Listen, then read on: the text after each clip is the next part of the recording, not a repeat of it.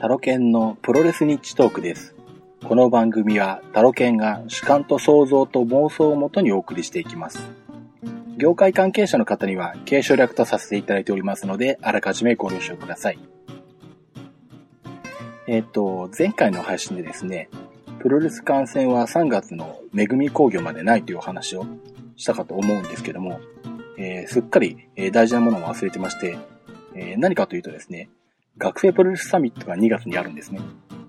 えー実はコロッと、えー1月まで忘れてまして、ふと思い出してですね、えー日にちを調べまして、観戦することにしました。これがですね、2月の18日土曜日ですね。えー場所、場所が新宿フェイスになります。で、もうチケットは発売もちろんされてまして、もう日にちがないですからね、10日ぐらいしかないのか。まあ一部もう完売になった席もあるようなんですけども、えー一応概要を話しておくと、えっ、と、2月の18日土曜日、えー場所が新宿フェイス。えー6時半会場、7時開始になっています。で、えー一応ですね、えー対戦カードを、えー一通り、えー読み上げていきたいと思います。えーただしですね、えー学生プロレスの、えーリングネームですんで、かなり普通の、まあなんだ、地上波とかでは流せないようなリングネームがありますんで、そういった、えー話を、えーあまり聞きたくない方はですね、今回の、えー配信はスキップしていただければと思います。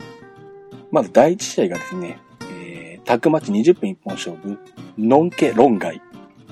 えーダイヤモンド冬会、対水島博斎藤、チンコとミツキ。いきなり来ましたね。読みにくいリングネームが上がってますけども。えーちなみに、ノンケロンガイ選手は NUWA の1年生。ダイヤモンド冬会は SWS の1年生。水島博斎藤は SWS の1年生。チンコとミツキが UWF の1年生だそうです。で、第2試合がシングルマッチ20分一本勝負で、ニューリンパーク対ギャルオコレクション AG。えーニューリンパークが SWS の3年生。ニューリンパークは去年も見たなったかな？見たような気がするな。どうだっけ？はっきり覚えてないけど。えーギャルオコレクション AG が UWF の2年生だそうです。で、第3試合が6人タッグマッチ30分一本勝負で、えー潮吹き亭ツーベイ、スパン・キングストン、木の字7、対、アンドレ・ザ・モジャイアン、古畑陳三郎、滝川原クリトリス、えー、まあ、潮吹き亭鶴瓶が SWS3 年生、スパン・キングストンが NUWA1 年生、木の字7、これも結構ひどいな、下じゃないけど。えー、木の字7が SWS2 年生、アンドレザ・モジャイアンが UWF1 年生、古畑陳三郎が UWF1 年生、滝川原クリトリスが KWA3 年生だそうですね。で、第4試合がタグマチ30分一本勝負で、抹茶ドラゴン、タイガーベッドシーン、対、オカルト大魔王9世、フェチロー。えーっと、抹茶ドラゴンが KWF の4年生、タイガーベッドシーンが SWS2 年生、えーっと、オカルト大魔王9世が KWF4 年生、フェチローが NUW3 年生だそうです。で、ここで休憩が入って、えー、その後第5試合が SWS 世界ジュニアヘビー級選手権試合。タイトルマッチを初めて見るかな？学プロサミットでは。えーっと、王者が始皇帝2ホッテイ、えーそれに、えー挑戦するのがスリーウェイなんですね。えー挑戦者が2人いて、ビシバシ M 太郎とクリト・リーストウッド。えー、始皇帝2ホッテイは SWS の3年生。ビシバシ M 太郎は UWF の3年生。クリト・リーストウッドは SWS の2年生。まあ、3way の60分一本勝負だそうです。で、その次にセミファイナルがあって、スペシャルシングルマッチ45分一本勝負で、えーっと、こう、あの、ポッドキャストでも、名前を呼ぶのを躊躇するレベルっていうのがあるんですけど、えーっとですね、はみちつ二郎。これが一番ひどい気がするな。対、佐々木コンジロームジュニア。はい。えーっと、はみちつ二郎が SWS2 年。えー、佐々木コンジロムジュニアが UWF2 年です。で、メインイベントが、えー、スペシャルタッグマッチロジック日本勝負で、えー、岸田くん、ジポ監督、対、潮吹き号、マラデカイ。もうなんかあの、さっきのリングネームと比べると、この辺はもうなんかもう全然安心して読み上げられるって感じがするんですけどね。はい。えー、まあ、岸田くん、まあ、この辺のメンバーはもう全員年間見ましたね。えっ、ー、と、岸田くんは UWF の3年生。去年はかなりこう、あの、水平、逆水平のチョップとかですごい打ち合いしてたんじゃなかったっけ？うん。あと、ジーポ監督は、えっ、ー、と、SWS3 年生。で、潮吹豪選手が、えー、UWF3 年生。えー、マラデカイが SWS3、SWS の3年生ですね。まあ、ちなみに今回、あの、潮吹豪選手が絶対やられてるんで、えー、まあ、去年引き続きですね、潮吹豪選手からチケット買わせていただきました。お世話になっております。というような形で、7試合かなあります。まあ、学生プロレスもなかなか、あの、地方に住んでると見る機会がないんで、えー、せっかくですね、この学生プロレスサミットは、まあ、できれば毎年見に行きたいと思いますんで、今年は見に行ってくる予定です。まあ、という話とですね、えー、っと、まあ、あとはちょっと小ネタというかですね、えー、気がついた話なんですけども、まあ、随分前にですね、あの、このプロレス日トークの中で、初代タイガーマスク対大仁田をできないかって話をしたと思うんですね。まあ、あの、最盛期はね、新日本と全日本で、当時は団体間の交流なんて全然なかったんで、ライバル視されていながら、まあ全くできなかったカードなんですけど、まあ今ならできるんじゃないかということで、まあできないかって話を、ね、どっかで組んでくんないかって話をしたんですが、なんとですね、えっと、3月16日にリアルジャパンの工業が後楽園ホールであるんですけども、ここでですね、えー、っと、まあ、記者会、それの記者会見があったんですけども、その記者会見の前にですね、大分が現れまして、初代大会に対戦を迫ったっていうのが、えー、テレビで流れてまして、まあ、えー、っと、まだ正式決定したっていう話は聞いてないんで、なんとも言えないんですけども、おそらく、初代タイガーマスク対大仁田の、えー、対戦が実現しそうな感じになってます。もうこれ30年越しぐらいになってるんですね。まあ正直ちょっとこの間初代タイガーの試合をテレビで見たんですけど、かなりウエイトがオーバー気味になってるんで、まあ、うん、もうちょっとあのなんだ、絞った方がいいんじゃないかなとか思ったりしたんですけど、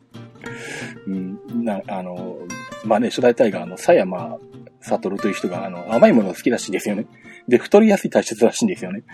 まあこれはあの、なんだ、もう、初代、あの、タイガーマスクとして、あの、バリバリ最盛期にやってた頃からなんか、インタビュー本かなんかに書いてあったんですけど、うん。なんでまあ、ね、あの、かなり見たら、ウエイトがアップしてたんで、まあ、ちょっと動きもなんか厳しいかなって感じしてたんですけど、うん、まあ、とはいえですね、まあ、この機会を逃したら本当に多分対戦せずに終わりそうな流れなんで、まあ、見に行けるかどうかはわかんないですけど、まあ、大仁田対初代タイガーは実現してほしいなというところで、ちょっと注目しています。あと、注目してるという意味ではですね、あの、